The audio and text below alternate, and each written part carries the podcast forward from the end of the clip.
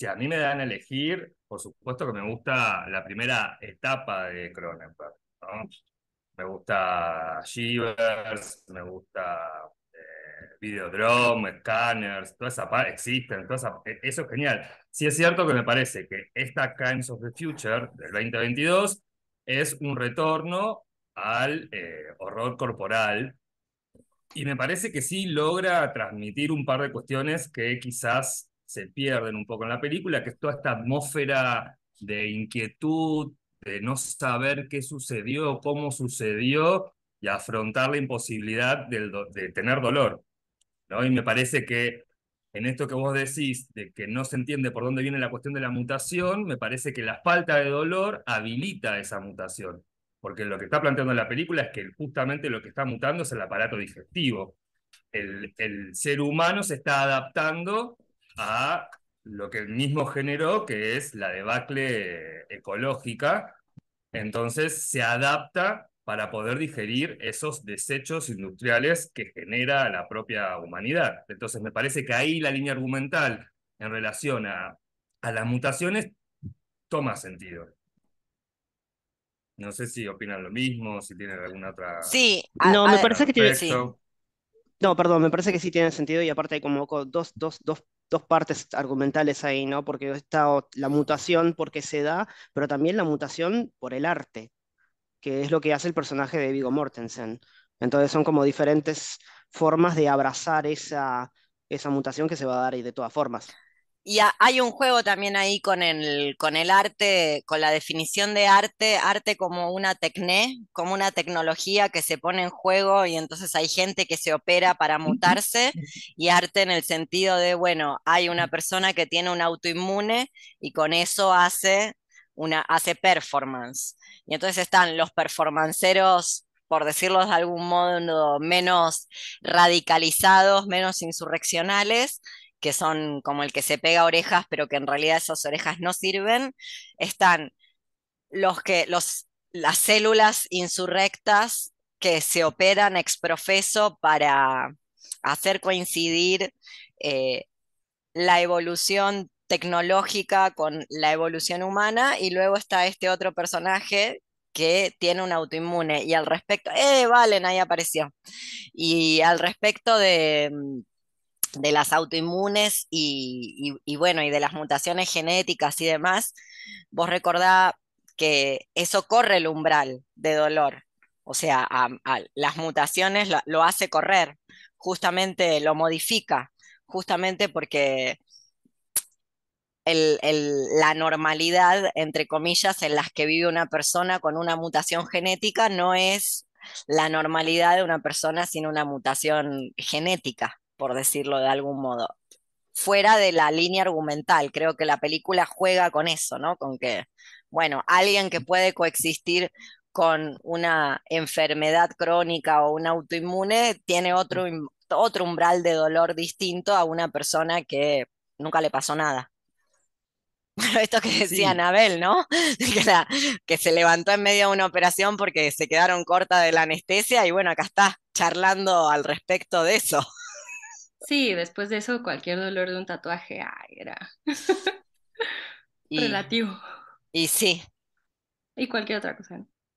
Y también que pone un poco el, foco en una interpretación de la enfermedad que le otorga belleza, que hace de, de, ese desequilibrio, de esa anarquía, de ese caos corporal, una experiencia en términos de lo bello. Me parece que... Eso es muy original de la película y es poco, es poco frecuentado presentar lo enfermo, lo enfermo en todos sus sentidos, ¿no? Lo enfermo la mutación, lo enfermo de la adicción, porque la gente se pone, bueno, ya vemos que acá les pasó que les dieron ganas de, ¿a dónde hay un bisturí? A ver si me puedo hacer una modificación o quién me puede hacer la modificación, o sea, como una suerte de contagio, ¿no? Como por contagio, un deseo de me, voy y me corto o alguien que me corte, eh, presentado no como patológico en el sentido de execrable, negado, eh, a corregir y normalizar, sino como digno de ser artístico, eh, admirado como bello, como bueno, como bueno, como un lugar desde donde hacer una política también, ¿no? Hay una frase que con, Alexis pensamos hoy, de, ¿la tenés por ahí marcada? De Hola, Bastián. estoy buscando. Si no, yo la tengo, ¿eh? ¿Dónde la puse? Acá está. Sí, cuando eh, Adrián Bersó, que es una, eh, una, representante artística, cuando este performer que tiene las orejas eh, pegadas alrededor del cuerpo, se cose la boca y demás, tiene un cruce, este personaje, con Saúl Tenser. Y ella lo introduce al, este, al cirujano plástico, al doctor Natasir, creo que es, eh, y tienen un, un, cruce muy pequeño de diálogo en donde ella lo anoticia a Tenser de que tiene una cita con este cirujano, que ella ya se la pidió, y él le hace una pregunta que es, ¿una consulta sobre un problema médico? Y ella le responde, una consulta sobre un problema político. Y me parece que también esto es interesante de la película, eh, porque si bien intenta Cronenberg retomar sus orígenes en cuanto al terror corporal, me parece que les da unas vueltas de tuerca que no quedan claras en el principio de su proyecto fílmico. Y me parece que acá sí lo puede desarrollar. De, hecho, lo dice, más sexy es más fácil de financiar. Lo más sexy es más fácil de financiar, así seguido en ese diálogo. Em, pero si tienen ganas, a ver qué les parece, eh, podemos intentar contar la película para también, además de abordar las líneas políticas y filosóficas, a mí me parece que es una peli que tiene mucha línea política y filosófica. Yo no sabía que la había intentado eh, choquear visualmente, porque a mí me parece bella, o sea, me parece como, no me parece Sí, no me parece gore. o sea, justamente no me parece que va a dar asco. No. para nada, me parece como ver casi ballet. Eh, pero si tienen ganas, lo que podemos es ir viendo la trama para ir viendo también esas líneas que, que quedan sueltas, que a mí me parece que están sueltas a propósito, para que terminemos de construir el sentido, ¿no? Es más, quizás yo me arriesgaría a decir que la primera escena de la película el infanticidio que sucede hmm. en la primera escena me parece que es mucho más disruptiva en el 2022 que el propio horror corporal, que de todas maneras incluye, eh, o sea, es horror corporal, porque yo tengo una definición acá que me parece fantástica del horror eh, corporal,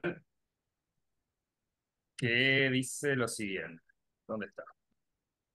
El género puede invocar sentimientos intensos de disgusto físico y psicológico, o, repulsión, y jugar con las ansiedades de la vulnerabilidad, vulnerabilidad física. Me parece que esta primera escena hace eso. Cuando, eh, ¿cómo se llama esta mujer? Diuna. cuando la madre de Diuna. Diuna, cuando la, cuando está, aparte ya se le nota la aversión a ella, ni viene odia al hijo. en la playa, lo odia, lo detesta. Le da asco. Después Sí, después más adelante, cuando, la, él, cuando la va a visitar a, la cárcel, ella le dice, hoy día me sigue dando repulsión saber que tuve ese gusano dentro de mi cuerpo, gestándose. Digo, esa primer, volviendo a, la primera escena, la primera escena del infanticidio me parece que es completamente disruptiva, que toma algo del horror corporal, me parece que esta película no es horror corporal per se, me parece que toma los elementos e intenta hacer algo dentro, en un formato súper bello, porque es verdad, coincido. Toda la estética de la película, la, la el vestuario, la estética, la locación, eh, cómo están planteadas las escenas, eh, me parece que es bella, es bella, es muy bella, pero de todas maneras tiene estos elementos disruptores que hacen, intentan eh, generar incomodidad. Luego también que este hombre ya tiene como 80 años, David Cronenberg, y que bueno, nada, ya tiene una trayectoria de por lo menos 50 años y ya es un producto masivo Cronenberg, no ya dejó de ser de culto. Claro, es, es una peli que es apta a todo público.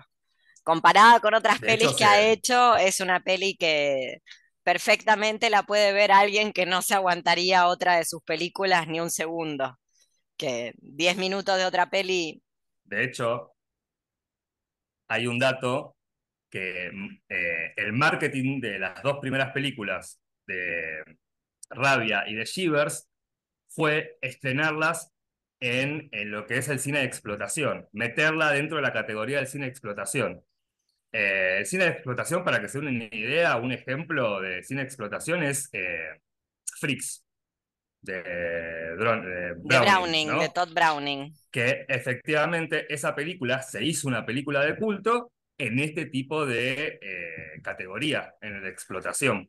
Entonces, luego le costó muchísimo a Cronenberg, yo creo que hasta por lo menos La Mosca, eh, salirse de esa categoría autoimpuesta de alguna forma. Eh, no, no lo convalidaban como cineasta, lo ponían en duda, la, crítica lo ha matado en el principio de su carrera, y me parece que hoy día ya es, eh, me parece que lo está llevando a un nivel de sofisticación que por ahí uno pretende incomodarse realmente, ver algo bien gore y nada, bueno, la expectativa no es cumplida, claramente. A favor de Freaks, solo diré que en el momento de producción de Freaks en los años 30, la categoría de cine de explotación no existía. Es un mote que le cayó a Browning a posteriori y los Freaks todos los freaks que, trabajan en la película, digo porque hay un cine club mío sobre freaks de, este año justamente, em, eran medio estrellas del ambiente circense.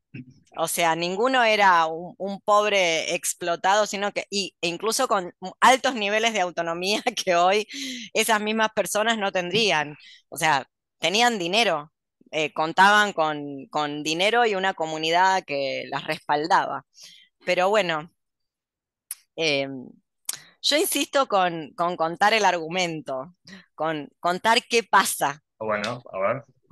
no, yo no, es decir, acá, el público espectador, justamente porque como esto de las técnicas de las señoras que trabajan en, la parte técnica de, estos aparatos que, que, se usan, que también son medio plataforma a mitad de camino entre una máquina y un soma y un cuerpo, ¿no? Como es una cosa a mitad de camino, como para tratar de unir y relevar las diferentes hipótesis de cosas que no quedan terminando por el final, ¿no? Que son, están abiertas, abiertas yo creo que para que las terminemos de construir, para que les demos sentidos, que van a ser todos polisémicos, porque él no lo cierra, lo deja así librado a, bueno, a, pensar qué está pasando, ¿no?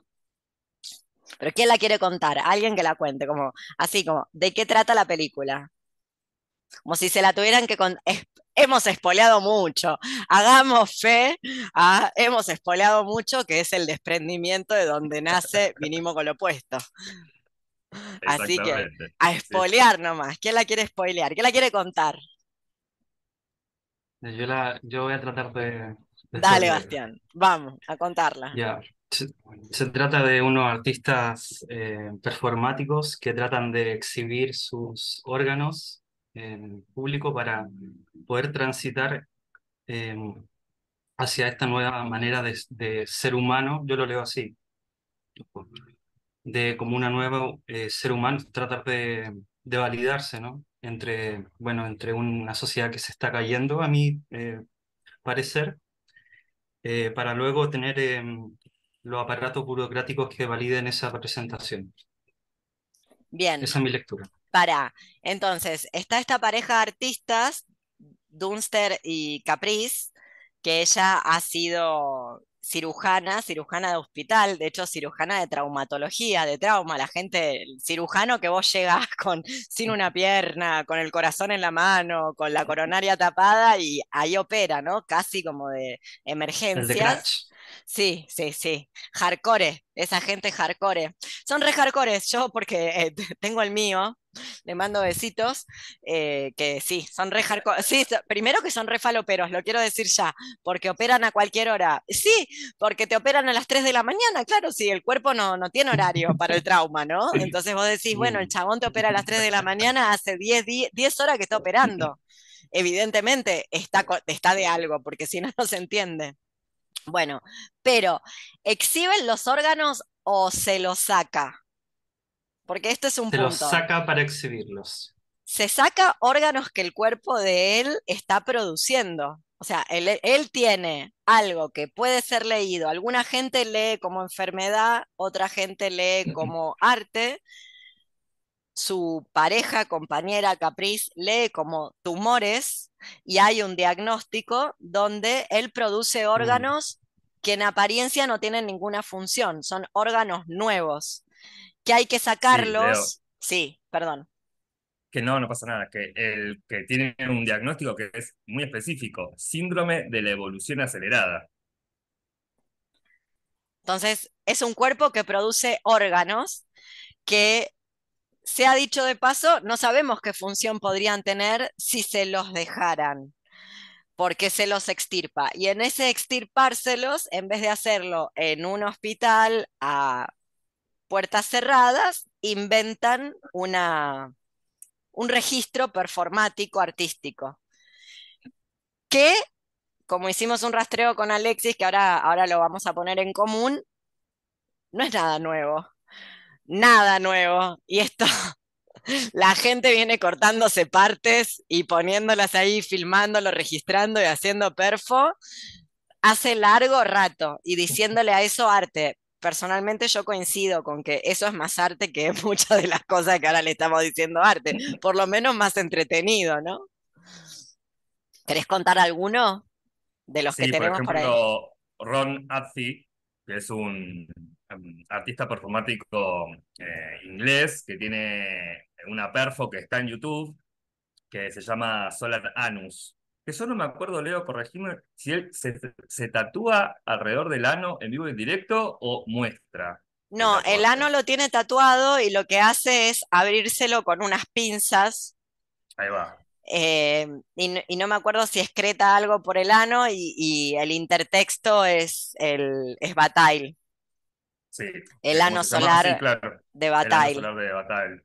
Yo creo que el ano lo tenía ya previamente tatuado, no se lo tatúa en vivo y lo que sí hay en vivo es todo ese andamiaje de ganchos que, que le, levanta el párpado como tratamiento ludovico, le abre el ano, que efectivamente comparado con esta película es mucho más transgresor, mucho más eh, gore, al decir de Nito.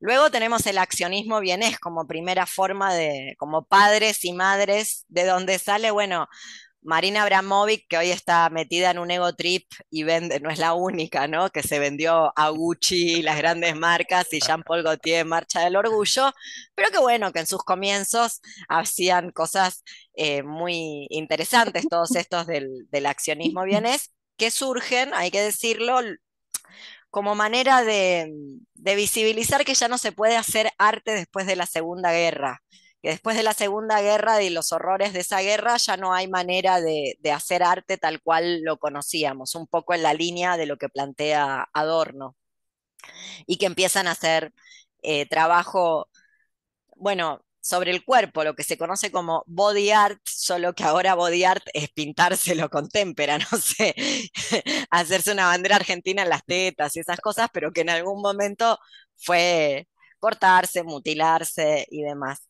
Más em, de este lado del continente, en Latinoamérica, hay una guatemalteca que se llama eh, Regina José Galindo, no la conozcan en vivo, yo tuve la desgracia de conocerla en vivo, sus performances son buenísimas, muy ganadora de las bienales de bien, o sea, se ganó todos los premios sabidos y por haber, luego en persona como una señora de su casa que tiene sirvienta, una señora súper convencional, casada con un publicista, que un horror, una horrora, pero tiene un par de, voy a contar dos, así, dos o tres muy interesantes que tiene, una... Eh, se hizo en Guatemala, supongo que no es el único lugar, hay eh, operaciones de reconstrucción de imen para casarse, para poder casarse virgen y poder, eh, bueno, cobrar o hacer, arreglar matrimonios y demás. Y se hizo una reconstrucción de imen y lo filmó. La pagó y, y la filmó. Tiene otra también donde hubo una serie de femicidios donde aparecían mujeres con, partes del cuerpo donde decía puta, perra y demás, y ella en, en, un museo en Europa citó a la gente y se clavó con un cuchillo, se, escribió perra en, en, el cuerpo, sangrando y demás. Y otra muy interesante en un puente en Ciudad de Guatemala, por donde mucha gente se tira, se suicida, pasan cosas, se colgó se colgó de un gancho, una cosa medio como una maniobra muy peligrosa, disfrazada de novia, mientras recitaba poemas, no se, no se cayó en esa performance y se pegó la cara contra el piso y se mató de casualidad, porque no es que no se crean que se ató con toda una parafernalia y bomberos y nada, se, ató ella con una soga y se hacía un nudo, plum, y se tiró y se puso a leer poemas disfrazada de novia. Em, ¿Quién más? Bueno, en México, en México, Anabel, la congelada de uva la Rocío Oliver, déjame de joder. ¿Qué le contamos a la gente? Contá, contá un poco la congelada de uva, porque la congelada de uva es un producto masivísimo. O sea, una señora que tiene un, tenía un talk show en un momento. Ah, esa no me la sabía. Sí, la, congelada de uva es cero underground. O sea, es underground como para, en la línea de lo que vos decías de que en México para, para generar un poco de pavor con el horror corporal en México hay que subir un poquito, hay que escalar un poco más alto, como no cualquier, cualquier cosita, bueno, al fin de cuentas, viste, la civilización azteca nos andaba con chiquitas. Entonces, la congelada de uva tiene una performance que yo creo que es la más monumental, donde se cuelga de la vulva con ganchos cadenas. Yo esa la vi, no la vi en vivo, ojalá lo hubiera visto en vivo, pero me acuerdo que me pasaron un video y, que ahí sí, hay gente del público que se pone a gritar alaridos. Imagínense la vulva, una vulva y gancho, pero gan, qué ganchos, ¿eh? Ganchos, anzuelos, anzuelos así de grandes, se los pasó y se colgó un montón de cosas de ahí de la vulva y me acuerdo que hay alguien del público que se pone a gritar, congelada, me estás matando.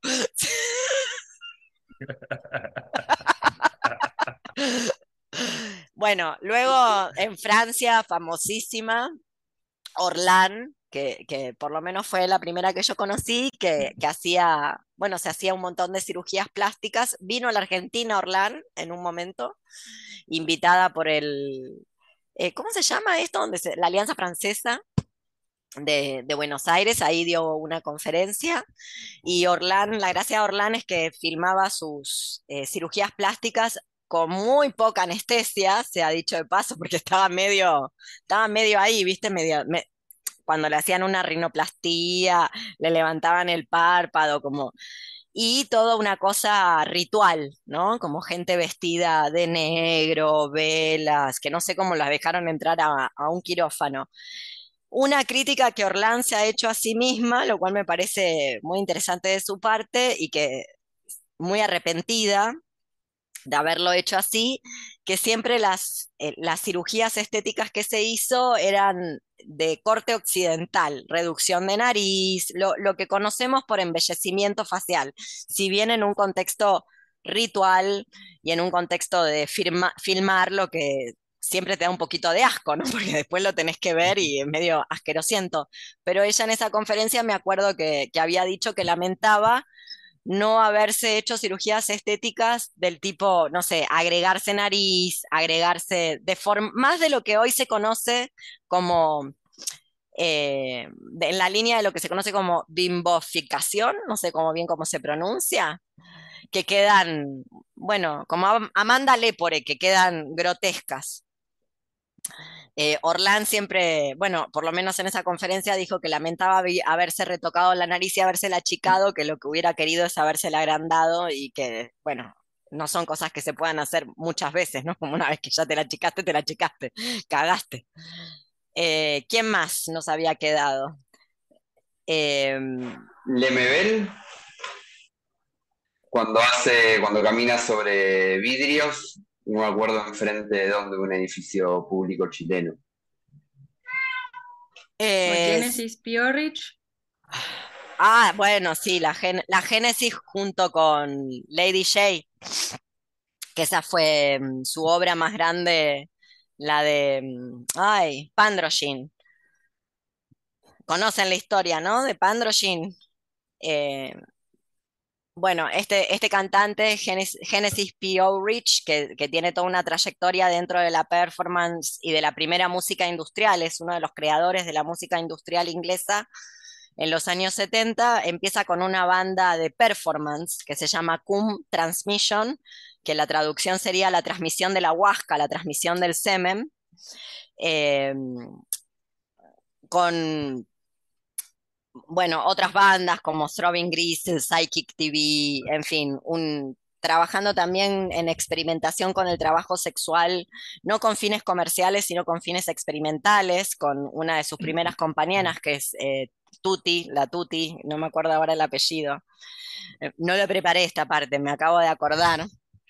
Eh, pero en los años 90, esto está registrado en un documental que se llama La balada de Genesis y Lady J, conoce a una vecina que es dominatrix y bueno, empiezan a tener un amorío, finalmente se, enamoran y dicen, bueno, ¿qué podemos hacer para consumar nuestro amor con la vecina que trabajaba de Dominatrix?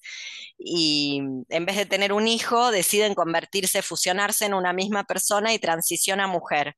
Y se hacen ambas, porque él transiciona a mujer, hacen, eh, se hacen operaciones, se empiezan a operar para tener la misma cara y el mismo cuerpo. Y ese proyecto se llama Pandroginia.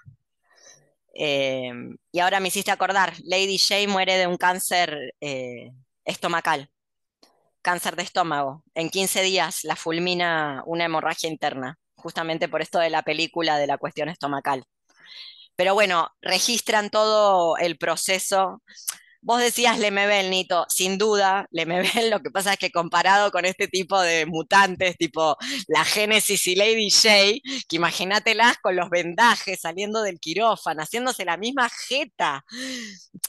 Lady J es 20, 20 años más joven que Génesis para el momento que se está haciendo esto y es bellísima. Génesis es un drogadicto de los años 70 que ya viene completamente hecho así que no queda tan bien. hay que decirlo. Fanny Tutti, ay, cómo no me voy a acordar de esta chica. La primera pareja es Fanny Tutti, con la que hacen Throbbing Gristle. Tiene un montón de desprendimientos musicales.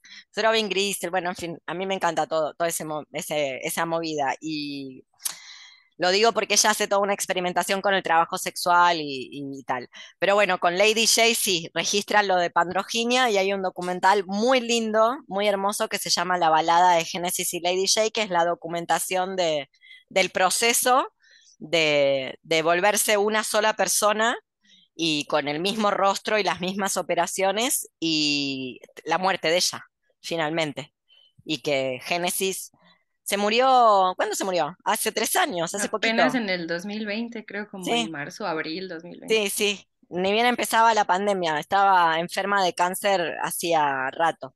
Muy interesante. Y tenían una secta. Me encanta mi Génesis. Génesis tuvo una secta de la cual fue echado, que es de Temple of Psychic Youth. Tienen un, eh, un, libro publicado que se llama La Biblia Psíquica. Sí, sí, la Biblia Psíquica en una traducción horrible de caja negra porque es intraducible y no sé qué lo, no sé qué intentaron hacer y quedó para la mona. Haciendo amigues. Haciendo amigues. Pero bueno, es que soy muy fan. Entonces eh, me, conozco medio la historieta. Y, pero lo interesante del Temple of Psychic Youth, yo tengo el simbolito acá, el simbolito tatuado de, de Psychic TV. Eh, lo echaron de su propia secta en un momento. Los colegios ingleses británicos de Cheto, porque era un cheto de colegio inglés, de, esos colegios a donde van, como Luca Prodan, esos colegios donde van los reyes. Bueno, de ahí salió la Génesis, con toda una cosa. Tiene una canción buenísima, búsquenla, que es una de mis canciones favoritas de música industrial, que em, Ay, ¿cómo se.? Hoy me olvidé de todo. Estoy con afasia canómica. Discipline. Como disciplina del Ali Espósito, ya estaba hecha. Discipline se llama la canción. Buenísima. Bueno, ¿y quién más nos quedó? Bueno, Gunther Bruce, eh, después Gina Pane, y hay uno contemporáneo que lo mismo que le pasa al MBL comparado con estas muestras es mucho más pedestre, digámosle así, mucho más, eh, menos gore, más que no tenés que ser hospitalizada después de la performance, ¿no? Digo, la, la, Regina José Galindo cada vez que hace una performance termina en el hospital porque se, está, se, produce una hemorragia, básicamente, se, corta una, una arteria.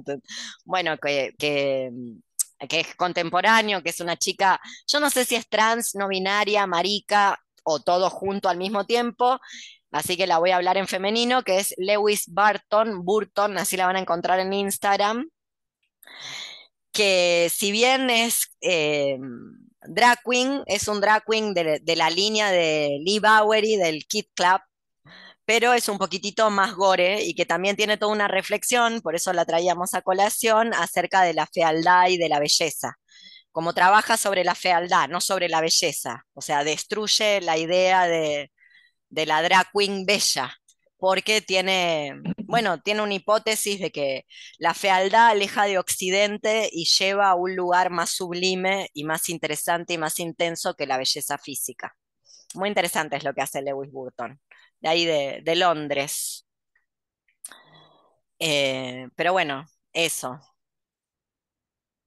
Bueno, y obviamente en, España esto dio, dio un montón nada, eso. O sea que efectivamente eh, la cabeza y la mano de Christopher Priest me parece que eh, transmite mucho mejor la sensación del performer, ¿sí? sí, ¿cómo, cómo, cómo es la categoría? ¿Arte performático? Sí, de la performance, eso es performance. De la, es performance, bueno, eh, la cabeza y la mano transmite mucho mejor lo que es una performance, las sensaciones que da, que lo que hace Cronenberg con Crimes of the Future. Porque me parece que también hay tanta trama en toda la película que me parece que se pierde un poco y, me parece que la, intención de Cronenberg no es centrarse en eso. A mí me parece que va más por el lado del debate filosófico y sinceramente se intentó hacer una película que, que produzca repelús que haga que la gente deje la sala porque se pone a vomitar. Yo hice performance de pequeña y le contaba a Alexis que entre mis hitos hubo una donde la gente se retiró de la sala, hice vomitar a las personas porque junté sangre menstrual dentro mío, no me morí de una sepsis de pedo, Estuve más de 24 horas juntando menstruación adentro mío con una mooncap gigante y luego la arrojé hacia el público y la verdad es que lo que había era olor animal muerto. Se lo tiré hacia la gente y la gente le dio arcadas, vómito, y no había con qué sacar el olor. O sea, quedó impregnado, trajeron la bandina, tuvieron que limpiar el piso, los hippies con palo santo. Imagínense un centro cultural en colegiales. Y yo diciendo, ya está, toqué el cielo. Hice que la gente se fuera, se fueron. De hecho, es verdad, se fueron, se fueron de la sala. Dijeron, acá esto, asco, asco así, vómito. Gente diciendo, no me banco el olor olor a, animal. Putri, me estaba pudriendo, era literal, tenía que lavarme la concha en algún momento, ¿qué decirte? Asquerosidad. Sí, no me parece que la película, tampoco yo no leí lo que intentó hacer el señor este, Cronenberg, pero me parece que por el contrario, es como una obra de fotografía bella, de sublime, tonos azules, donde todas las mujeres son hermosas, hasta, hasta la desquiciada esta trastornada que le gusta a Nito. Eh, todas, todas son bellísimas, aunque tengan, bueno, o porque tienen esos cortes. Me parece que el debate es filosófico, ¿no? Sí, la que tiene la cara cortada es bellísima igual. Viste, tiene la cara cortada, pero es muy linda ella. Eh, no, el, tema del color, la paleta de, colores es impresionante. impresionante. La escena donde, sí, donde Caprice está comiendo en la bacha de la cocina, eh, ella está en los mismos, está vestida de los mismos tonos de la casa. Es, vos ves la, la imagen esa y son dos colores, nada más. es tipo un ocre y un en realidad es el mismo color y es fantástico. Pero sí, creo que hay, hay, hay, una cuestión más poética que de impacto, ¿no? en toda la película que hace que la película toda se convierta en un hecho artístico, no porque la performance no lo sea, sino en un hecho artístico visual, eh, donde hasta en una película comercial como La Mosca, ¿no? La Mosca realmente da asco. Bueno, a mí me dio mucho asco. Cuando la vi por primera vez dije, ¡ah! muy, muy impresionable, sí, sí. Muy impresionante, sí. Sí, sí. Luego también me parece que hay un juego que Cronenberg eh, manifiesta muy bien en esta película, que es entre lo digital y lo analógico.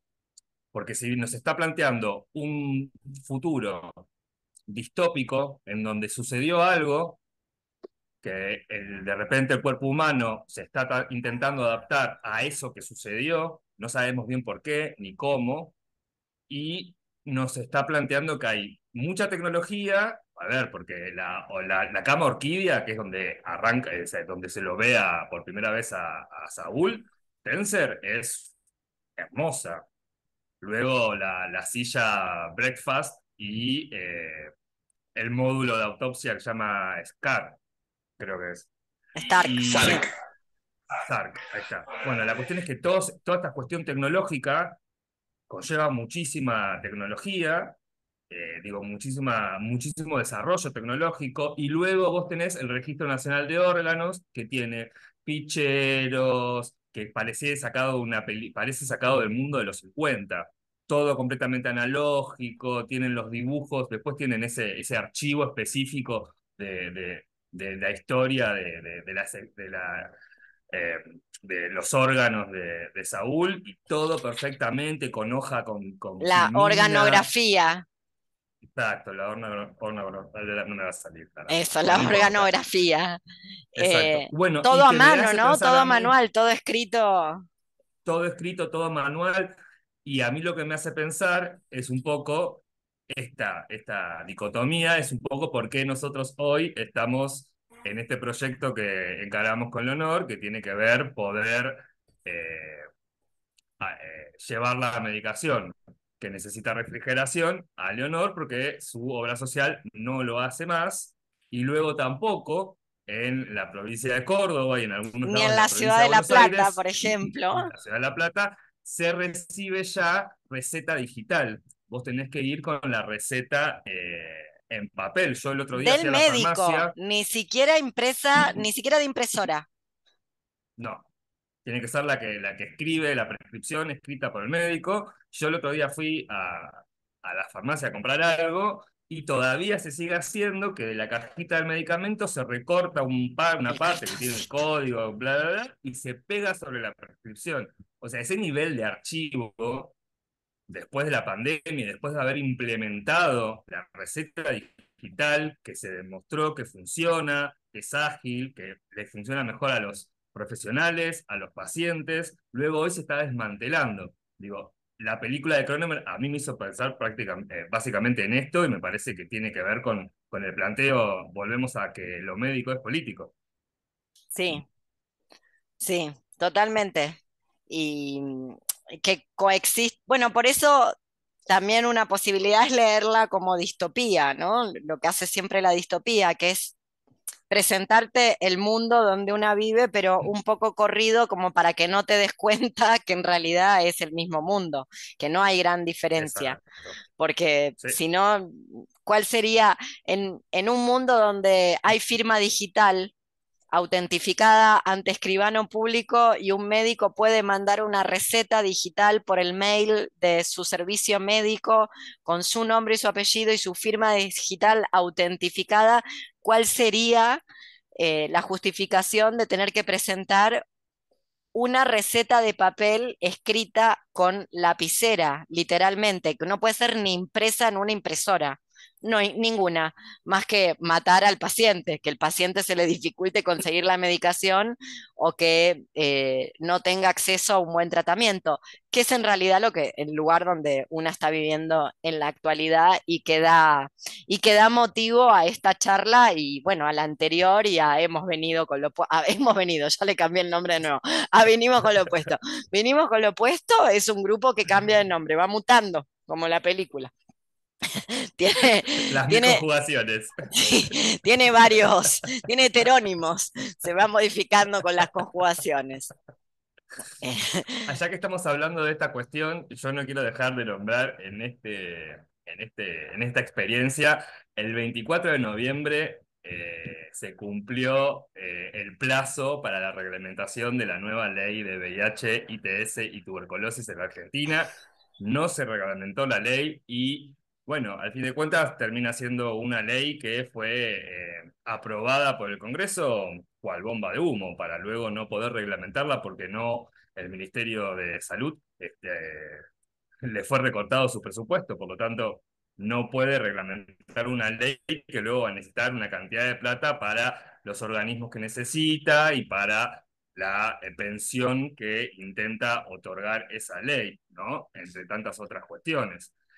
Eh, nada, sí, es el mundo en el que vivimos, básicamente. Cronenberg puede ver muy bien eh, el mundo en el que estamos viviendo.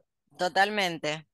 Y luego una cosa que yo quería señalar también en relación a esto y a la distopía y a jugar, en, a, jugar a, a, dos puntas, ¿no? En un mundo que no existe y que parece sacado de la ciencia ficción, pero que tiene todos los elementos de este otro mundo. En las performances todo el mundo filma, tiene una camarita, registra, similar a lo que ocurre, si alguna de ustedes ha frecuentado el género, en el porno amateur. Parte de esta categoría llamada porno amateur, porno casero, homemade, bajo esa etiqueta lo encuentran, parte del morbo tiene que ver con que hay un detrás de cámara de gente que está sacando fotos, que está filmando y que vos lo ves, vos ves o escuchás eso que está pasando, con lo cual la imagen pornográfica o la imagen que calienta no es solamente lo que está pasando en escena, lo que está pasando dentro de la escena, el porno propiamente dicho, las personas teniendo sexo, sino que vos sepas que hay espectadores ahí también registrando, también fotografiando de manera amateur, qué sé yo, para quedárselo o compartirlo, anda a saber. Vaya una a saber. Eh, en fin, todo ese registro que a mí me hizo acordar, no te lo dije, ya te doy la palabra, Anabel, que ahí levantó la manito virtual, a mí me hizo acordar, eh, no te lo dije hoy, Alexis, no sé si la viste, una película, creo que es de los 90, que se llama, nada que ver, no es distópica ni, ni nada por el estilo, que se llama Sexo, Mentiras y Videos. Me suena un montón que fue una de las primeras películas que jugó con esto de lo que da morbo a filmar todo, no lo que estás filmando, sino filmarlo. Una película buenísima, buenísima, la súper recomiendo. Eh, de los finales de los 80 o principios de los 90. Principios de los 90, sí, sí, sí. Muy, sí, la tengo, la tengo que haber visto, no me acuerdo nada, por supuesto. Porque sí, sexo, mentiras y video. Eh, muy, muy linda peli. Em, pero bueno, también pensaba que, la medicina, pese a sus pretensiones Ay, perdón, Anabel, no dije nada. No, le abrí el micrófono. Perdón, sí. Eh, rapidísimo, que también Capriz graba cuando van, visitan por primera vez al el lugar este, ¿cómo se llama? Bueno, trabajan en WIPET, el registro. Ajá, y, registro Nacional de Órganos. Y de pronto la Kristen Stewart le dice, no, no puedes, nerviosa, no puedes grabar porque este lugar no existe, ¿no?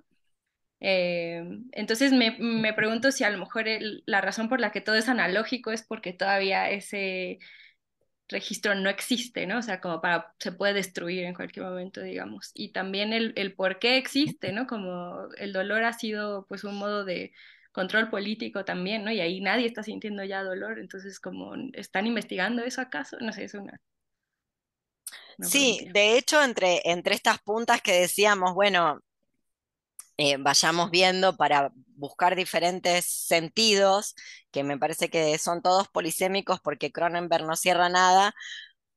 Una de las preguntas es si ese registro que no existe, no existe porque no tiene todavía, lo voy a decir en, en terráqueo, no distópico, no tiene personería jurídica, no es realmente una institución, si realmente existe. O sea, que no existe, que no tiene personería jurídica, que todavía no ha sido instituido por el organismo que instituya las cosas en ese mundo, eso sabemos.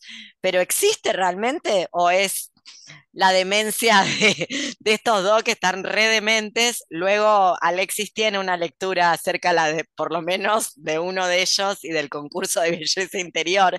Tiene momentos muy graciosos, hay que decirlo, que cuando te la pones a contar, pese a los tonos y lo sublime y la fotografía, es medio como cómico. Estás hablando de una cosa cómica. Eh, y Leo, inclusive, eh, es secreto o no existe, pero en la puerta dice registro nacional de órganos. No sé si notaron eso, tipo, está en la puerta.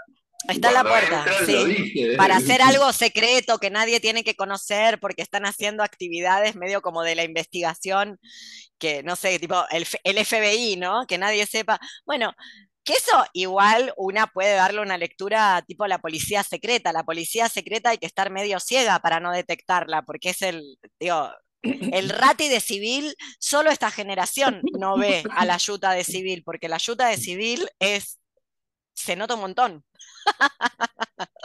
Es muy obvia, aparte de que, aparte yo, yo me acuerdo de haber tenido un episodio de joven ¿Lo grabo o no lo grabo? Cuidado con lo que vas a decir. Sí, grábalo, grábalo. Cuando la ley, de, la ley federal de educación en, en la Argentina, y nada, todos los colegios secundarios a finales de los 90 hicimos nada, lo que había que hacer, tomar el colegio para ver qué se hacía con eso, porque eso iba a ser un desastre.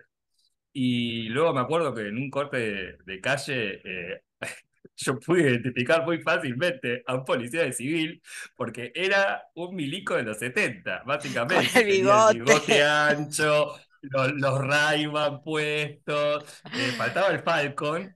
Afirmativo, te dijo afirmativo. ¿Tenés hora? Afirmativo. Se me acercó y me hizo un par de preguntas que, pero ¿qué me preguntas esto? Entonces era como que son muy obvio. Por lo tanto, sí. Y a mí me parece que Pará, quería, me parece que quería hablar Bastián. Bastián. Antes de arrancar con algo. Em, ¿se escucha? Sí. Sí. Que había un factor que em, sobre esto que dijo Alexis sobre lo eh, digital y analógico, hay dos tipos de ciencia ficción, porque eh, está dentro de la ciencia ficción, que es una la oriental y la otra la occidental, que quiere decir, por ejemplo, que la de Occidente toma low life high tech, ¿no? Como películas como Blade Runner, Akira, eh, Ghost in the Chill, ¿no? Y en Oriente se toma low tech y high life. O sea, ahí hay mm, eh, películas como Pinocchio, Tetsuo, Super Lovers.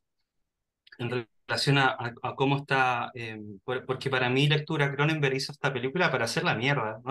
Yo la vi y me, es como esto, este es producto para Grimes. Así, literal. Para el mainstream, total. Sí, para el mainstream. Y también porque toma, no sé si lo hace eh, de esa manera porque hay un diálogo que, bueno, el concurso de belleza, la cirugía, esta persona que era como hegemónica y después se rompe la cara para decir, mírenme la belleza que tengo, etcétera, ¿no? Em, pero hay un diálogo y bueno, también a la tipa de registro social de órganos se le escapa eh, evolución, se le escapó Darwin ahí. También cuando estaba hablando con el tipo. Pero, sí, se le escapó.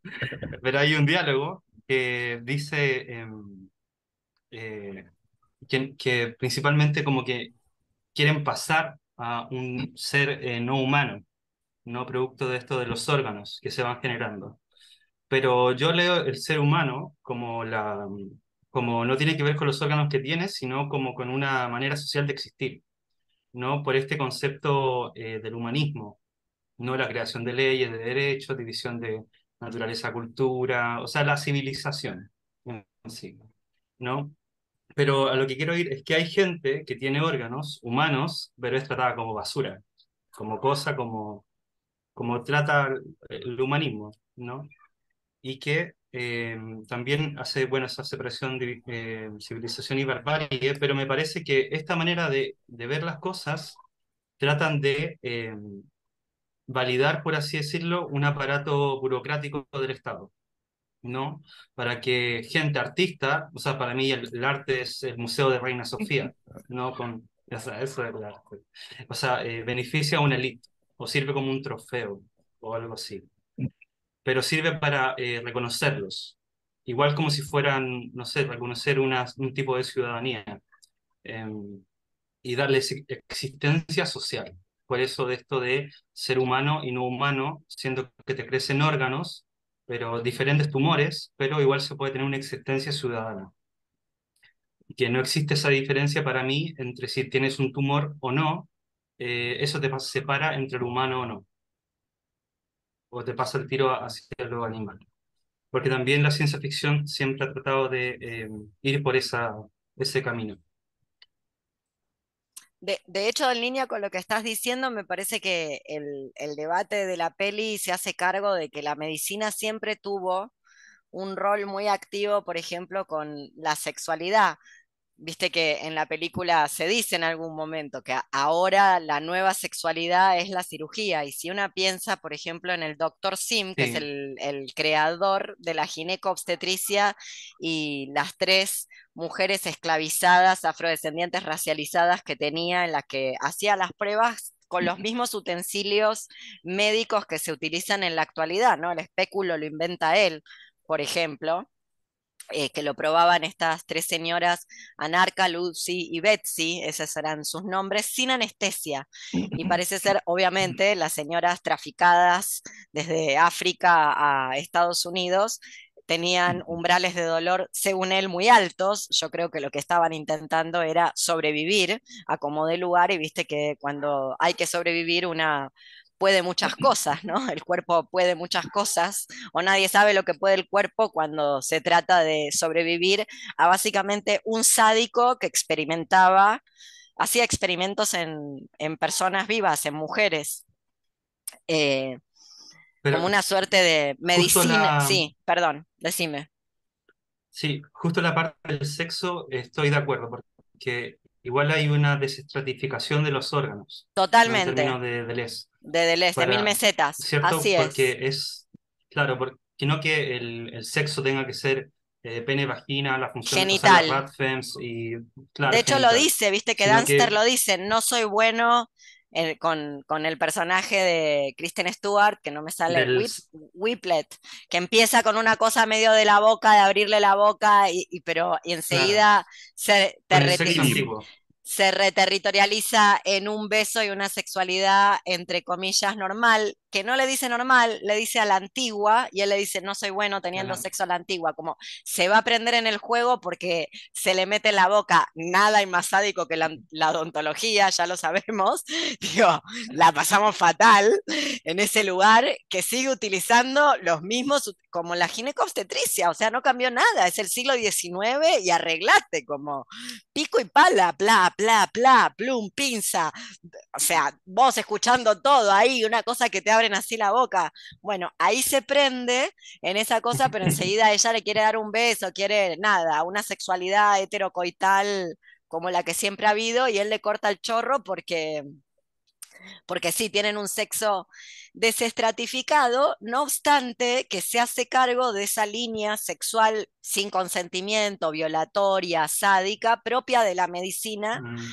hasta la experimentación con humanos, que claro, como vos bien decís, para el doctor Sims, estas señoras esclavizadas no eran humanas, eran cobayos, básicamente. Lo mismo que para la medicina hoy es un ratón, nada, algo con lo que se experimenta, o un perrito de esos, ¿cómo se llaman esos perritos? eh, Beagle, los Beagle que, que, les hacen todo tiempo experimentos, los pobrecitos perritos esos. No sé por qué eligen esos perritos para hacer ese. Quiero ir a la, también a la maternidad deseada de. casi me haces escupir el coso. Casi me haces escupir el coso arriba de la computadora. Porque, primero porque ella, bueno, al aborto retrospectivo, ¿cierto? Pero lo mata porque es normal. O sea, porque no es normal. Si no puede tolerar que no sea normal. El plástico, no lo tolera, entonces lo mata. Entonces, yo digo, como hay una, una línea que tú dices que si, naz, si nazca gente, que nazca normal, ¿no? Producto de los efectos del extractivismo, la contaminación, megaminería, etcétera. O sea, eh, la ocupación, la guerra, los procesos de conquista, o sea, todo lo que es el capitalismo y, bueno, las sociedades industriales. Pero me pasa que eh, esta gente que hace performance se queda en, la, en el tema de la representación y no va hacia como una contraproductividad. O sea, que, o sea lo que dice Ted Kaczynski, que es atacar al sistema donde no se ve, ¿no? Porque Em, con tal de buscar esta representación, validar el sistema, eh, por así decirlo, este registro social de órganos, porque también dependen de esa gente, la gente que se inscribe, los órganos, etcétera, necesitan recursos. Y ahora yo digo, esos recursos, el policía, está bien, policía de mierda, deben morirse todos, pero tenía un tumor que no se había extirpado. Yo me pregunto por qué hay recursos, yo digo, como hay recursos para artistas que quieren sacarse sus órganos y exhibirlos para ser reconocidos. Es como, bueno, hay un... Para, porque a uno se lo extirpe. Para, antes de darle la palabra a Nito, en principio, em, ellos, ellos tienen montados, la pareja simbiótica, Caprice Dunster, tienen montados un espectáculo por el que probablemente cobran entrada. Entonces, han hecho mucho dinero con ese espectáculo que esto también es una referencia al cuento, con la cabeza en la mano, donde él es una celebrity, el, personaje protagonista de Con la cabeza en la mano. Es una celebrity que hace gira internacional, un poco como todos estos performanceros. Por eso yo decía, ahórrense conocerlos en persona, porque todo lo que tienen de radicalizado en la práctica artística o en su performance, luego cuando lo conoces, dejan un montón que desear. Imagínate que esto que decía, Regina José Galindo tuvo una performance en, Ciudad de Guatemala. En Ciudad de Guatemala es más violenta que México, Ciudad de Guatemala. O sea, hay más asesinatos. Se venden, se pueden comprar 200 balas por día por persona. O sea, ese nivel. Eh, está organizada en círculos concéntricos y las maras no pueden ingresar al centro de la ciudad. Realmente es una ciudad con El Salvador es de los lugares más violentos que yo he estado en mi vida. Es un lugar que realmente mete miedo. No obstante, ella vivía en un barrio privado con paramilitares en la puerta, con eh, cerco electrificado y con una señora vestida de, empleada doméstica así colonial que limpiaba su casa. Ella que había hecho una performance paseando por toda Ciudad de Guatemala disfrazada de empleada doméstica y que la había documentado. Bueno, esa gente yo no te puedo explicar el dinero que hace con sus performances, lo que la plata que te ponen en la mano por ganar la Bienal de Performance de, Viena. O sea, la plata que, que, generan ya no es el accionismo bienes donde la gente perdía dinero, es gente que ganó, que gana mucha plata haciendo esas performances. ¿Cómo pasa en el cuento? Que en el cuento, el personaje principal del cuento, en realidad es un millonario porque su performance, como suele pasar en el mundo de la performance del body art, hace mucho dinero, mucho, mucho eh, dinero. Luego, no todo tumor se extirpa, eso es cierto, y no hay necesidad de extirpar todo tumor. A veces em, ciertos tumores se extirpan, eh, no, todo tumor es maligno, esto como para empezar, y no todo tumor benigno,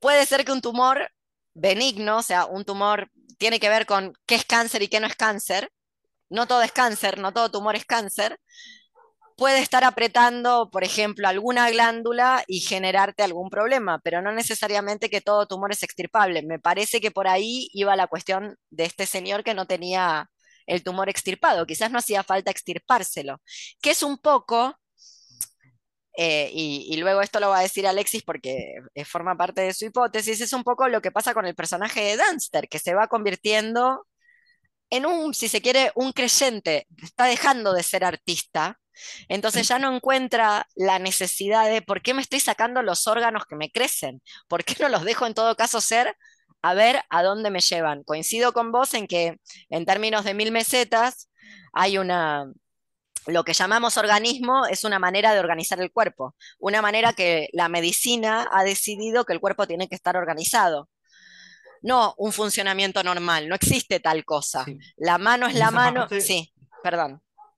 Sí, en esa parte también estoy de acuerdo contigo, pero me hace pensar en que en todo este proceso de la distopía, que es la actual, ¿no? Actualmente ahí, ahí donde estamos. La distopía que es ahí donde vivimos. Black Mirror, este que de repente estamos viviendo ahí.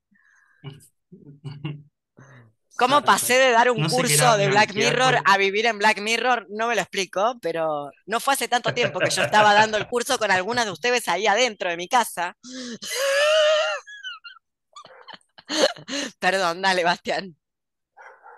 Sí, que o acerca de la distopía sobre el extractivismo, la contaminación, este hijo que nació de esta manera, no como anormal, eh, no se querrá, por así decirlo, estoy hablando de recursos, ¿no? De recursos que pone el Estado. Em, será como una manera de blanquear, por así decirlo, como el apocalipsis, como diciendo que ahora, donde eh, esta manera de, de, que el cuerpo se, se, se comporta, no por esta creación de los tumores, que algo pasó, no se sabe qué, eh, se querrá blanquear pasándolo como bello. Y ahí puede haber una lectura de que el capitalismo es bello, ¿no? Porque, eh, no sé, nos, nos está dando estos órganos hermosos que se deben exhibir en un concurso de belleza.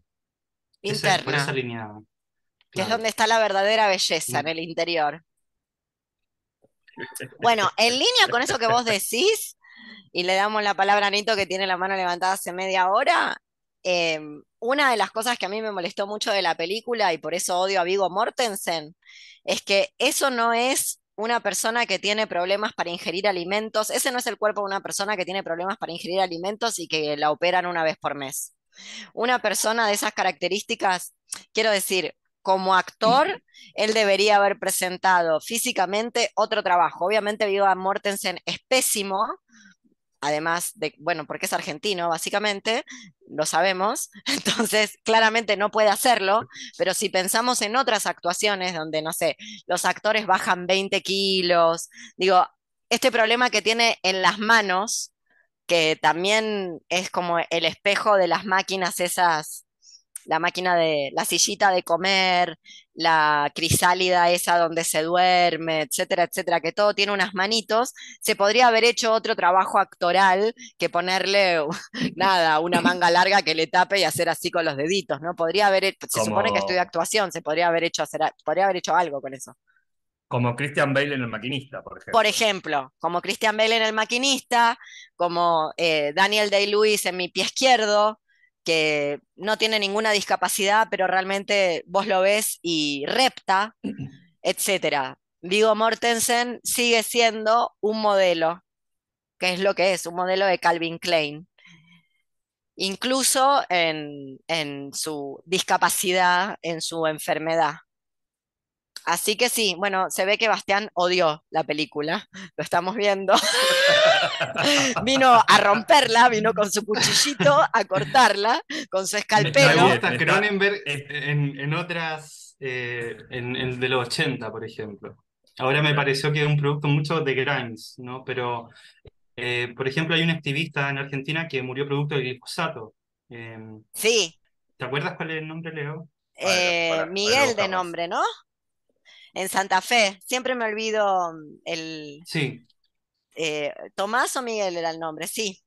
Y, ay, no me sale, Google, googleémoslo, es importante este señor eh, señalarlo porque murió con el cuerpo masacrado, ya te lo ubico. Mientras vos seguís hablando, ya te ubico el nombre. Sí. ¿Puede ser José Miguel Mulet? Ese, en la provincia de Santa Fe. Que me daba esa, porque el momento actual en que estamos viviendo está muy, eh, eh, Cronenberg siempre se va muy hacia, hacia otro lugar. Igual me, encanta eso que hace Cronenberg, pero aterrizarlo un poco en la realidad, actualmente pasa eso. No se van a Fabián hacer concursos de belleza porque... Perdón, Fabián, Tomasi. ese es. Fabián Tomasi. Sí. No, van a haber concursos de belleza porque estaba trabajando y justo rocié glifosato y se me puso toda la cara y queda así, producto del, del sistema actual. o sea, esa es mi, mi, lectura. Muy bello sí lo que hace Cronenberg cinematográficamente. Creo que hubo un salto, un salto. Y también, bueno, su hijo también está trabajando Possessor, creo que se llama. Muy Possessor y Antiviral. Bueno, o sea, a ver, a ver si te estoy siguiendo en la lectura, Bastián. Vos lo que decís es que esa belleza de la imagen y ese debate político tiene como una suerte de subyugación de, lo que se viene y lo que ya está instalado, que cuando lo ves a Fabián Tomasi, Fabián Tomasi eh, lo que hacía era llenar los tanques de su trabajo era llenar los tanques de las avionetas que rocían glifosatos en los campos de soja de Santa Fe.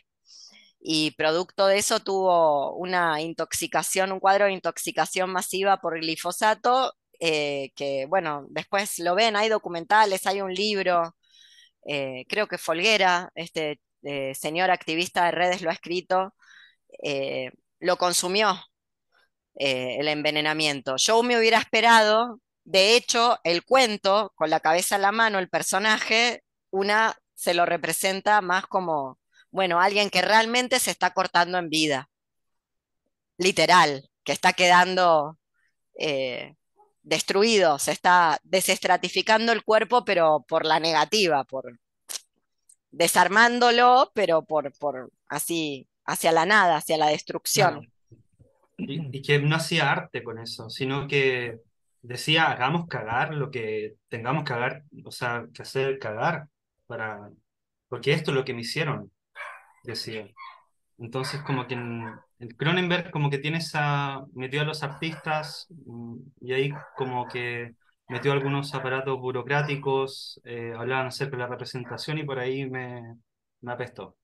Hmm. Pero el demás trabajo que tiene Cronenberg eh, me, me, encanta. Hay una película hermosa que se llama Spider. Esa es, es muy buena hagamos un ciclo sobre Cronenberg, un, un cine club de, de, Cronenberg, solo para cronenberianos. Por favor. ¿Qué vas a decir, Nito?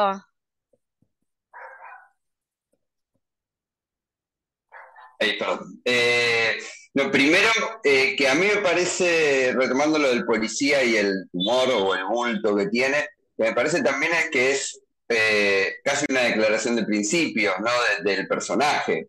Él es el policía que persigue eh, los nuevos vicios, como le llaman al departamento y donde dicen que es porque, porque era un hombre más, más sexy.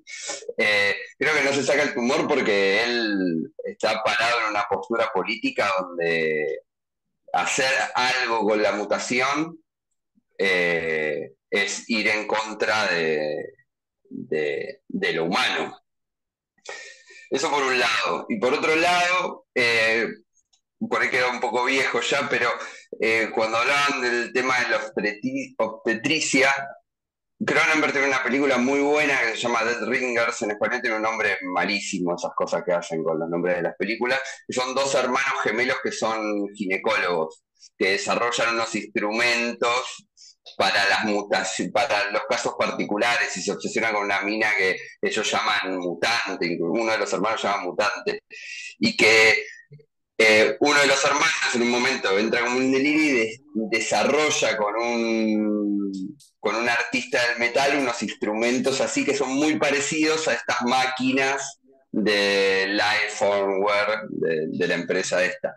Por eso yo digo que para mí esta película es un poco un opus, tiene como referencias a muchas películas, inclusive a la primera película del 70, eh, que, se, que se llama también Crimes of the Future, la temática va por otro lado, porque tiene que ver con que las mujeres, eh, digamos, ya no hay casi mujeres o se mueren en la pubertad, entonces los hombres empiezan a tomar un rol más femenino, pero en, una parte de la película se encuentran con un personaje que está dentro de un instituto de nuevas enfermedades venéreas que desarrolla nuevos órganos y se los van estirpando y que inclusive dice que es como una constelación, como un sistema solar cada órgano, que está en la película cuando la madre de Brecken, cuando el personaje de Viggo Mortensen, Saúl, le pregunta, eh, ¿y qué encontraríamos si le hiciésemos una autopsia a Brecken? Y ella le dice el espacio exterior. Pero yo creo que hay un montón de referencias de otras películas puestas acá en la televisión donde dice body, eh, bodies, eh, body reality, que hace reality. texto con Videodrome que dice television y reality. Exactamente. Es una peli donde intentó meter demasiado. Y es uno de los problemas de meter tanto. En algún lado vas a hacer agua.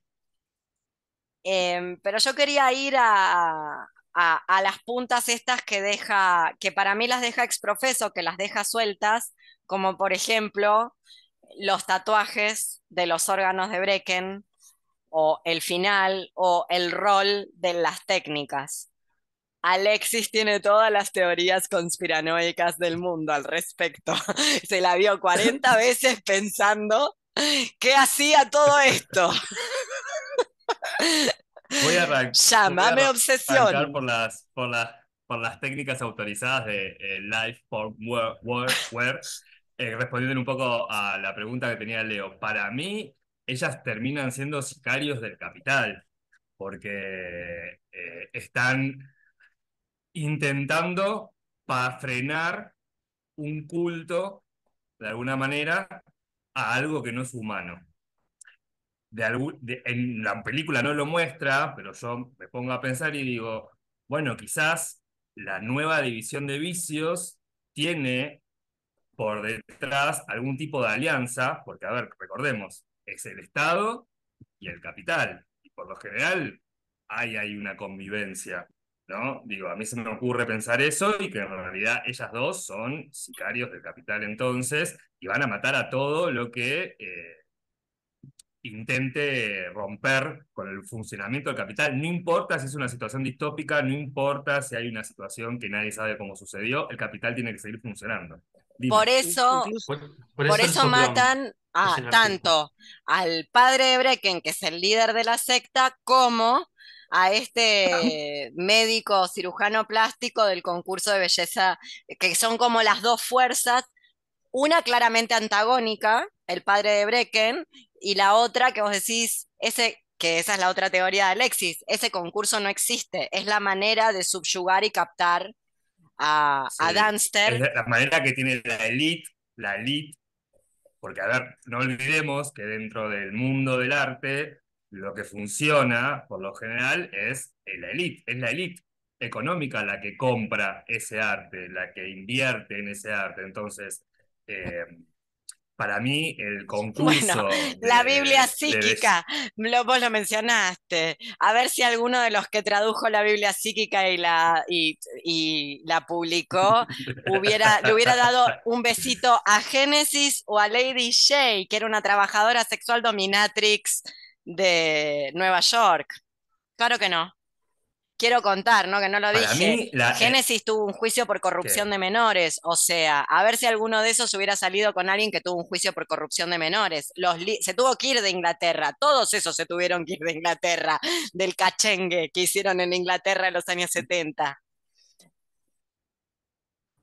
Y también me parece que un poco el concurso de belleza interior también es un rapto de locura que tiene Whippet, que es el, uno de los este, burócratas del Registro Nacional de Órganos, en ese afán de no perderse y no quedarse afuera de la movida del arte performático y de la exposición de los, de los eh, órganos eh, nuevos. Porque una de las cosas que, que, hace el Registro Nacional de Órganos es tatuar esos órganos eh, para registrarlos además de todo el registro que tiene analógico. Luego también, siguiendo con la cuestión de los tatuajes, a mí, esto me lo hizo Bernito, a mí me llama la atención, ahora también, la autopsia de Brecken, porque Caprice... El hijo de Brecken. No, Brecken es el Ah, Brecken es el, nene, sí, tenés razón. No dije nada. Eh, Brecken, cuando hacen la autopsia y lo abren a Brecken y se ven los órganos, lo que aparece son tres cosas. La palabra madre, un ancla y una calavera. Y Caprice y Tenser habían estado hablando de...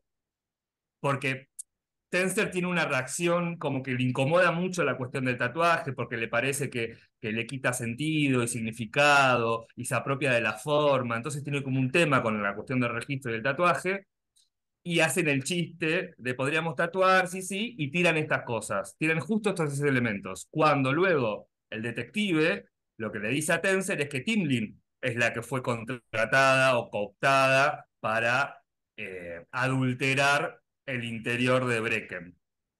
¿Y para qué eh, decís que, explica para qué decís vos que adulteran el interior de Brecken? Adulteran el interior de Brecken porque en realidad no quieren que esto se conozca, ¿no? Porque una de las cosas que, que Lang, el padre de Brecken, quiere hacer es hacer un, una declaración pública y, para manifestar que es hora de que la evolución humana se sincronice con la evolución tecnológica. Y claramente con toda esta cuestión de lo humano, ya sea la madre de Brecken, ya sea el policía, ya sea Timlin, todos están eh, horrorizados con dejar de ser humanos de alguna manera. No pueden evitarlo, porque una cosa que le pasa a Timlin también no puede evitar eh, estar entusiasmada con esta cuestión y sentirse extasiada y, va a, las performances eh, sabiendo que no tendría que estar ahí. Y me parece que luego también lo que le sucede a Tenser, que a mí me parece interesante, que arranca como artista performático, pasa a ser un agente y termina convirtiéndose en un creyente. Me parece que, es, que, que esa evolución del personaje, más allá de la actuación de... Malísima de, Viggo Mortensen. Más allá, me parece que el personaje está bien planteado, está bien pensado, porque está el, vos te enterás de todo lo que pasa a través prácticamente de, Vigo, del personaje de Tenser. que no eh, deja de ser un, un alcahuete de la yuta, lo cual es propio del arte. Como, ¿qué es un artista sino un alcahuete de la policía? ¿no? ¿Cuál, es, ¿Cuál es su función? Por lo menos el arte actual. Bueno, acá la tenés, esta es su función. Si no, fíjense en que anda Marina Abramovic en este momento y se enteran. No lo invento yo. ¿Cómo se dice curador de arte en España? Comisario. ¿Cómo? Comisario. ¿En serio? Claro. no sabía. Sí, ¿qué te pensás que hacía apreciado en el MACBA? ¿Era comisario? Era comisaria. Claro. no, comisarie. Por favor, por favor, que después me quedo sin, me voy a quedar sin Instagram. Todos tus chistes políticamente incorrectos, me quedo sin YouTube, sin Instagram. El otro día, dale, dale con la incorrección política en el Instagram. Haceme durar alguna plataforma. No me dura nada. Ninguna plataforma me dura. Digo, y, esta hipótesis. Y el final, el final, la hipótesis del final. La hipótesis del final, para mí, lo que sucede en el final es que el que realmente es el, el milagro evolutivo es Tensor. Lo que sucede es que estuvo todo el tiempo extirpándose eh, todo lo que le salía, entonces nunca pudo evolucionar efectivamente y quedó patologizado como el síndrome de evolución acelerada, cuando en realidad él existen muchas posibilidades de que él sea el milagro evolutivo y, no, y que la cuestión ya esté en curso, porque Tenser debe tener en la película arriba de 50 años y Brecken tendría 8 o 9 años. Hay una diferencia entre el que nació uno y el otro, por lo tanto la evolución ya está en, o sea, la mutación evolutiva ya está en curso. Luego tenés todas las, digamos, todos los aparatos del Estado interviniendo para evitar que eso llegue a, público conocimiento y genere una ruptura, que me parece que es lo que eh, de un poco marcaba Bastián, esta cuestión de cooptar eh, cualquier cambio. A mí me parece que la película muestra que el capitalismo está, eh, en la película está planteado como, la realidad como funciona, que está intentando a como dé lugar que ese salto evolutivo no suceda, porque de suceder se rompe el capitalismo cambiaría el esquema político-económico. Pero como es un final abierto, no lo sabemos. No sabemos si luego de comer la barrita esa de plástico se acaba muriendo como le pasó al otro Yuta que estaba en la perfo. El final queda abierto. Yo coincido con tu lectura, no obstante, lo interesante, lo interesante en términos de, de lectura y de interpretación es a la instancia de la recepción, como hace de la interpretación un asunto de fe también, es creerlo o no. Justamente porque el final está abierto, entonces es algo en lo que vos tenés que creer o no. Justamente porque no lo clausura, no sabemos. Que eso está, si se quiere, en relación con el cuento La cabeza en la mano, porque en ningún lugar queda expresado de manera contundente. ¿Se acuerdan el final? La máquina está diseñada de tal manera que lo van a decapitar, pero por, por un segundo podrían haber muerto los dos, porque él se da cuenta, el que va a ser decapitado, que el amigo lo está corneando, bueno, se está moviendo a la mujer. Entonces, en su plan... te cruzo, te cruzo con esto. Yo perdón, Leo, yo creo que el personaje principal genera todo esto, acepta porque ve la movida. Su, para mí, mi interpretación es que lo quería matar al amigo. Por supuesto, para mí también, pero es lo interesante, es la técnica del cuento y la teoría del iceberg. El cuento moderno, de lo cual el cuento moderno siempre tiene finales abiertos, por decirlo de algún modo, finales donde es quien lee, es el público lector quien tiene que donde la obra de arte se termina de construir en la instancia de la recepción. No hay final si no hay un receptor que termine de construir el cuento, justamente porque los finales son mayormente abiertos, ya sea porque solo se ve una punta de iceberg, la teoría de Hemingway, o porque el paso al cuento moderno norteamericano, Cheever, Carver, Salinger, no hay nada directamente no se ve. Bueno, ya que estoy spoileando, vos no lo has leído, pero lo voy a spoilear igual. Ese cuento con la cabeza en la mano, el motivo de la traición y de que el amigo se venga, el amigo que es el, el que hace la performance, a mí me hizo recordar no que tengan que ver, no que lo haya leído, aunque probablemente lo haya leído porque es un cuento muy famoso y los escritores de cuentos leen cuentos, ¿no? Que van a leer. Em, a un cuento de Salinger que se llama Linda Boquita y Verde sus ojos, donde hay un amigo que llama al otro, es una conversación telefónica entre dos amigos, un amigo que está desesperado porque su mujer no aparece. Se le fue la mujer y no aparece, no aparece, y la mujer se va y cada tanto se va y no aparece. Y el otro está con un ataque de angustia llamando a un amigo y el amigo está con alguien. Y vos suponés que el amigo está con la mujer, te vas dando cuenta que el amigo llamado como si yo lo llamara Alexis porque estoy angustiada, cosa que hago seguidito, ¿no? Entonces, y Alexis está con mi amante, yo estoy angustiada porque mi amante se fue, no me quiere más, y el amante está ahí con Alexis, y en algún momento el que llamó se da cuenta, pero vos no sabés que se da cuenta porque el cuento te lo dice. Te das cuenta que se dio cuenta porque le dice al amigo, no te preocupes, acaba de aparecer el amigo se dio cuenta que está con él y se lo está haciendo saber de esa manera. Entonces le dice, quédate tranquilo, acaba de aparecer, está abriendo la puerta, no te preocupes. Que es la manera de hacerle saber al otro que no le dice nunca a la esposa que el otro ya sabe. Bueno, bueno, ya está, te lo conté, ahora lo vas a tener que leer, te spoileé el cuento. no, lo quiero leer ahora, me lo estás devolviendo. Mito. Está muy ley del talión.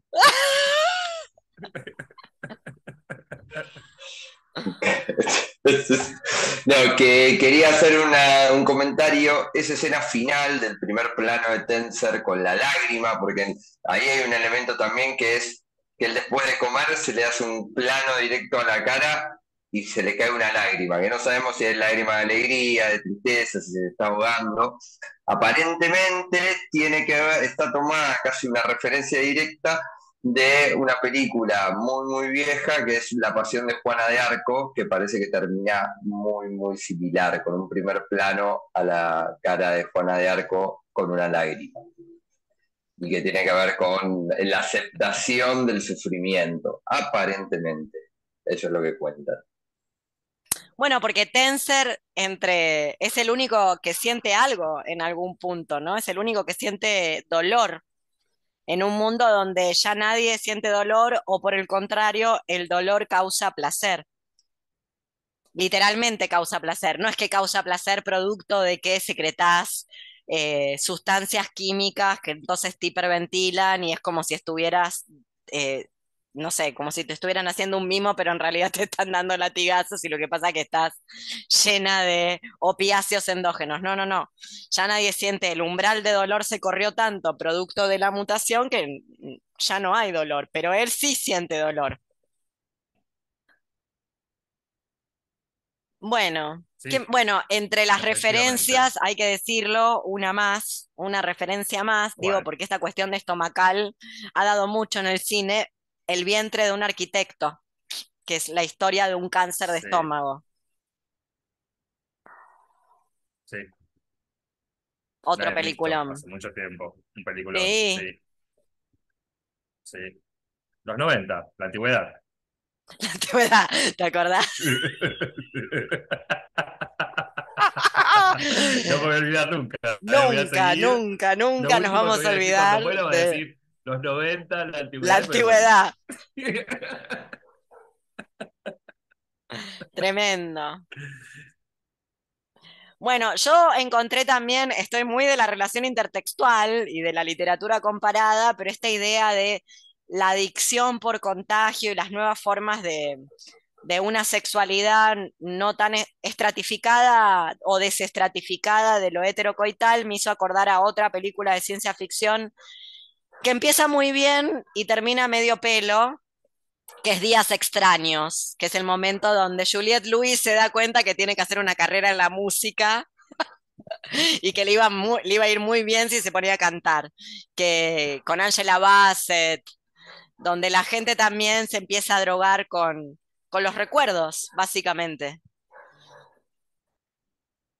Una gran película, con un final de mierda, pero...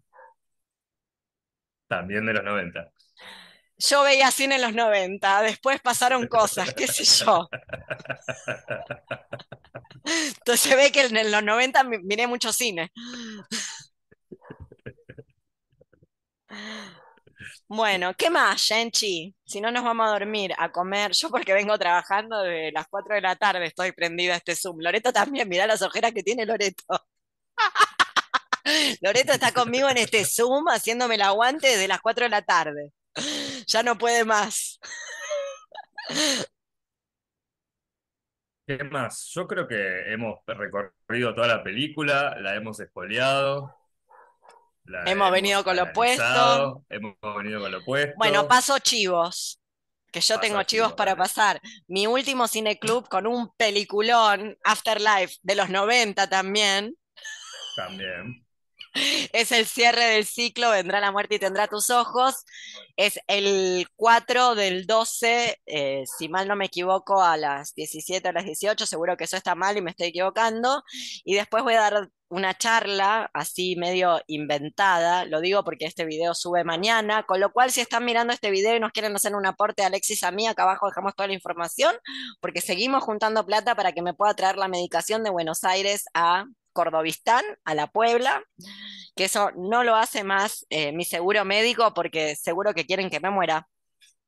Entonces, si no quieren que me muera, pongan platita. Acá dejamos todos los datos. Pero voy a dar una charla el Día de la Virgen eh, que se llama Me Fui Mundial sobre homo nacionalismo, occidentalización y el fútbol, que es una de mis pasiones, pasión de multitudes. Bueno, así, para que vengan. Ya está. Sí, sí. Y, ya acabé. Se termina el año después. No, bueno, el 30, el jueves 30 voy a dar una charla. Me invitaron de una universidad de México, que como la excusa era sobre texto que la universidad era pública, yo tenía que trabajar públicamente gratis.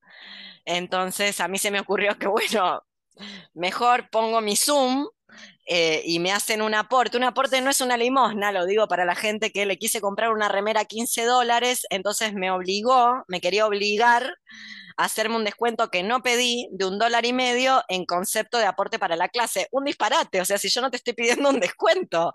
¿Y cómo se te ocurre, si tu, si tu producto cuesta 15 dólares, cómo se te ocurre que el mío cuesta un dólar y medio? O sea, no tiene sentido. Si me vas a, si, me va, si vamos a hacer un intercambio, hagámoslo. Si no, ¿qué es eso? Pero bueno. Yo ya te, yo ya te dije que tenés que poner un precio sugerido.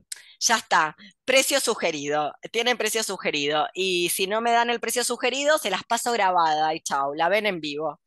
Sí, como la otra, esto no lo voy a grabar porque es darle mucho crédito,